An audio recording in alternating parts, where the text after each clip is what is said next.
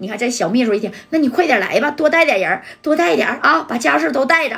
这杜总啊，一会儿腿都让他掰折了。哎，你看这李满林啊，接完电话呀，就码了个兄弟啊，码了多少呢？那是小一百来号啊，那不是说白就一挥手的事儿吗？那这多简单呢，这一挥手，那你看李满林的号召力，该说不说的啊，他就是一丁二尾曹三棒啊啊，是不是？这些人他就都叫上，那也得管他叫一声啊，咋的？李满林大哥呀，那能不跟他来吗？啊，但是他没叫那些自己手下的兄弟呢，他有多少啊？大概呀啊，八十多号人，不到九十号啊。你看呢，这李满林当即就说了，快点的，现在有多少人，给我码多少人啊？把那喷的还有双筒的，搁那五连的有多少，给我带多少，赶紧去杜总的公司啊。加代还记得吧，兄弟们？哎，加代还记不记得？哎呀，你说当时啊，这个任忠义就说了，大哥。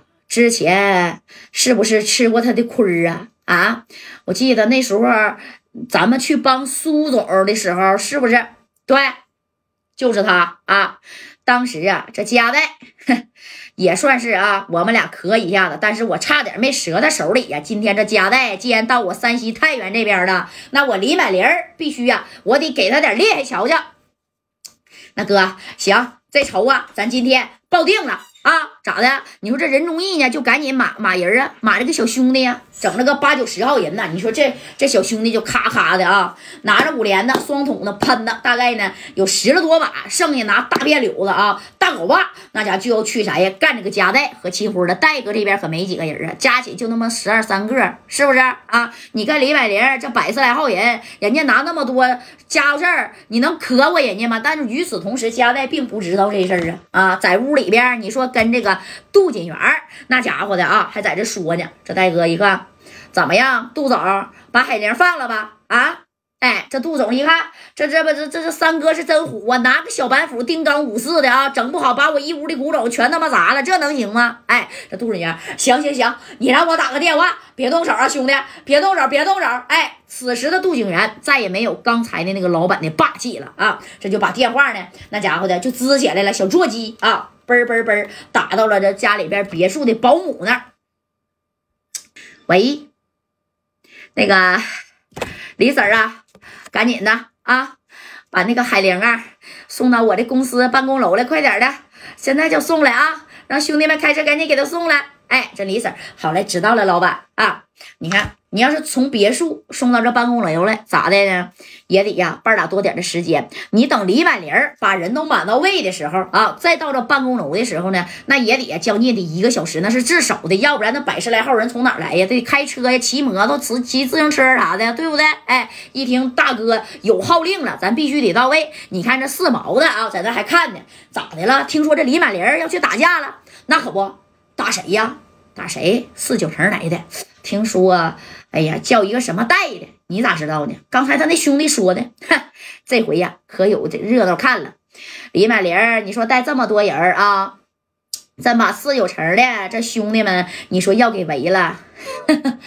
啥也不说了，有他好果子吃。那四九城来的人，哪个在白道上没人啊？整不好，那他妈都得给他扔里去啊！他就照着一个杜锦元呢啊，这白道上，也就是说呀，这六扇门啊，有个副把手的罩着他。瞧好的，那啥，那四哥呀，一会儿他要是叫你，他不能叫我，我俩刚干完仗。哎呀，行了，看乐乐吧。哎，你说这李满玲呢？这家伙半个多小时啊，马了呢不到九十来号人，然后呢开着车的，骑着摩托的，嗡嗡的就往这杜景元的这办公楼这边冲呢啊！这李满玲就合计：贾代，你这回来了，我让你是有来无回啊！我必须得卸你一条腿啊，报我之前的仇啊！那你看。这边呢，这梁海玲啊啊，四十分钟左右，还真就给送到这个办公楼来了。当时这海玲往屋这一见啊，这一看，哎呀，秦虎也来了，佳代也来了，三哥也来了。这海玲是哇的一下子就扑到三哥的怀里了啊！这三哥抬海玲的脑袋，哎呀，这咋打这样呢？啊，谁给你打的？